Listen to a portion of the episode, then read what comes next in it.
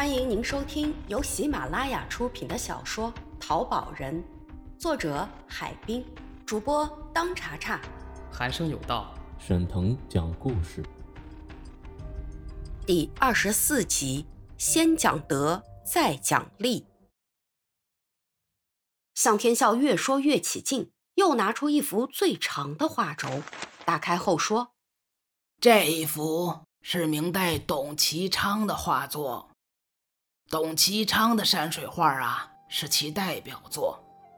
这幅董其昌的山水画模仿的较为逼真，但是其装裱不对。装裱作为是一幅造假字画的成败关键。一幅临摹的赝品字画弄好后，盖上假章，提上假款儿就开始最后一道工序。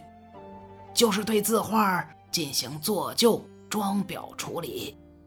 这做旧啊，其实也很简单，就是用烟熏、吸潮、茶叶水、醋梅等方法，使成品表面看起来呀，让人在观看、鼻闻、手摸的时候都能产生旧的感觉，然后。把伪作放在放了很多樟脑丸的樟木箱内，放几天就成。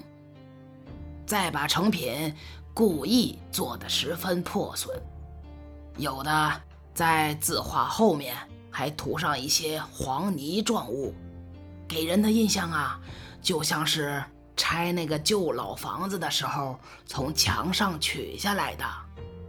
那有的上面呀。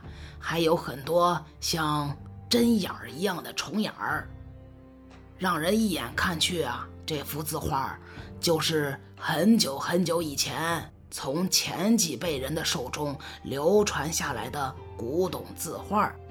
这幅山水画啊，就是如此装裱作假的。嗯，这幅画是我在北京琉璃厂的一家什么斋买的。我从报纸、电视上知道，琉璃厂有许多原来的皇家藏品出售。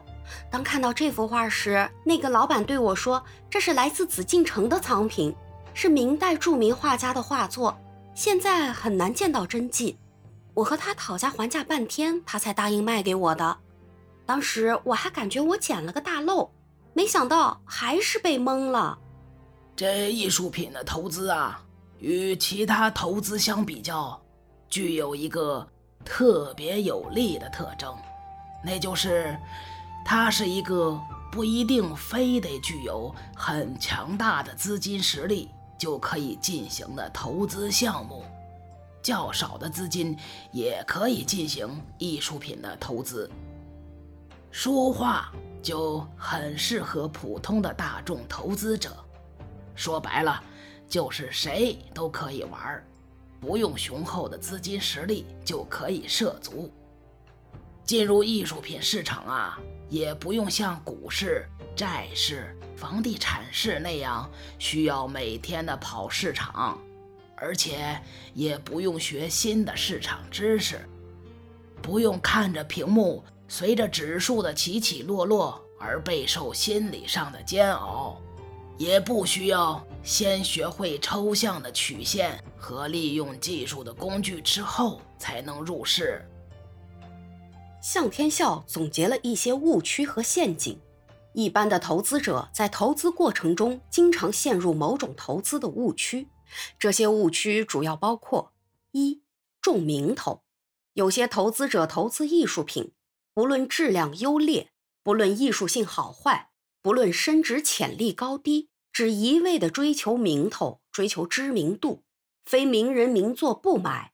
比如那幅齐白石的游虾图便是。要知道，现在市场上某些大名头都是名不副实的，尤其一些梅花王、虎王、虾王的作品。二重尺寸，有些投资者投资艺术品只论尺寸、讲大小、称轻重。那幅董其昌的山水画就是如此。三，重偏门偏门不是冷门，热门可以诞生于冷门。但是绝对不会出产于偏门。对艺术的探索是建立在作品的艺术性、民族性、时代感和新颖性之上的。投资者如果以畸形偏激为新颖，则会误入歧途。四重拍场，有些投资者几乎所有的产品都来自于拍场，这样就限制了产品的系统性、综合性，限制了产品的广度、深度，限制了产品的报价和来源。且产品的风格题材也会相距甚远。要知道，拍卖公司重在吃佣金，对于作品的真实性，他们是退而求其次的。那幅张大千的画正是如此。第五，重规模。有的投资者在市场上见了书画就买，一心只想达到一个什么样的数量，不论系统，没有目标，产品不集中，十分分散。到头来是想要规模，反而没有规模。刘亚飞的收藏规模确实不小，但是却缺乏系统，不够专一。第六，重感情。艺术品是投资，投资就要讲理性、讲原则，而不能感情用事。艺术品投资应该有完整的策划预算和实施方案，而且按部就班的进行。而不能像刘亚飞拿游虾图那样随意。七，重舆论，有些投资者只听议论或重舆论，自己从不动脑筋，投资就随便买，而且他们只听所谓专家的意见，加上自己不研究，当然就买不到精品真品。第八，重热门，艺术品投资能为投资者带来收益，也能为投资者带来炒作的题材。艺术品投资市场无法炒作，有些艺术品或某位艺术家突然在市场中成为热门投资的对象，这时就要注意了，切不可盲目的跟风赶时髦，买了高价的炒作货，接了最后的这一棒。最后，向天笑说：“其实啊，真正的造假者得到的利润很薄，只要有利。”造假者就卖一幅伪作，一般只要能从中赚个十元八元，哎就可以了。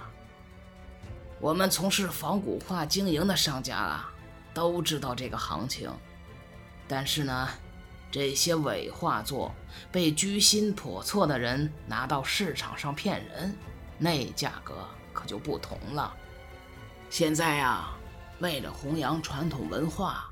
虽然字画造假，国家没有明令禁止，但是呀，真正想搞字画收藏的收藏玩家和淘宝人，不妨呀多到外面去走一走，看一看，去多参加一些专业的画展。这买画啊，最好从画廊购买。那对于市面上所谓的正品真迹，哎。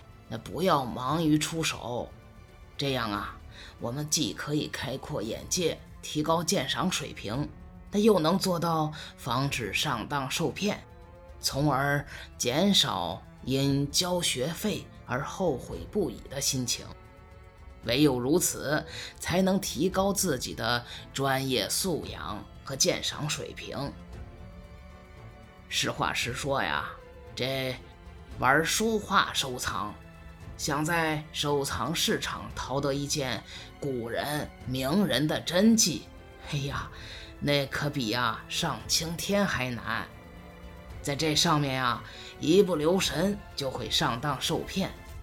只有在这一行，嗯，摸爬滚打的时间长了，嗯，对于书画，从作者的风格、书画的一笔一画、不同的字体、用笔、用色。用泥、用印、装帧、装裱，那都有所了解，才能从中熟练的看出伪作的破绽。嘿，当然啊，这我的评价呀不一定对，这只是我个人的呃经验之谈，呃，仅供大家参考。听完向天笑的讲解，肖警长问刘亚飞：“你购买的这些画作？”花了多少钱？总计大约八十多万。那你打算怎么办？唉，这些画作啊，也不是从一家买的，人家也没有一定要我买，只能算周瑜打黄盖，一个愿打，一个愿挨呗。我只能自认倒霉，算交学费吧。不过，对于我们玩玉石的人来说，几十万也不算伤筋动骨的。看来这笔学费交的还是值。听了刘亚飞的解释，萧警长无奈的摇摇头。向天笑讲解了一个上午，众人都说真是胜读十年书，茅塞顿开。激情过后，金水宽喝了一口茶，然后摇摇头。众人看到后都有些不解，问道：“金老板，难道还有什么不如意的地方？”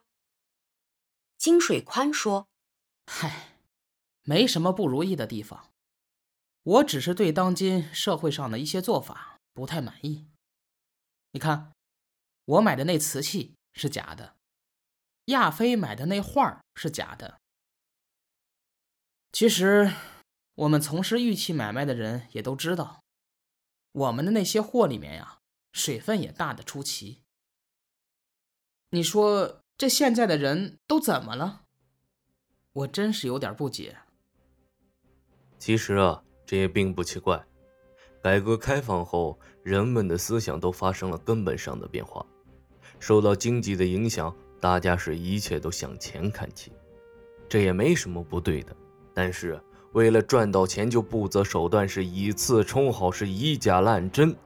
在这个经济发展的过程中，虽然它不是什么主流，但也说明了一个现象，那就是如果我们都放松了思想，不讲一切的，只顾着赚钱，那也是很危险的。到头来不仅会害人，最终也会害己。更重要的是，对于整个社会的危害性是非常的大的。因此，金水关的想法是对的。我们啊，从事各种经营活动的商人都要引以为戒，人人从我做起，把好产品的质量关，遵纪守法经营，这个世界啊，也可能成为让世人都放心的世界。您说的对。我们以后都应该先讲德，再讲利。本书已播讲完毕，感谢您一直以来的收听，欢迎您关注当查查，我们下一本书再见。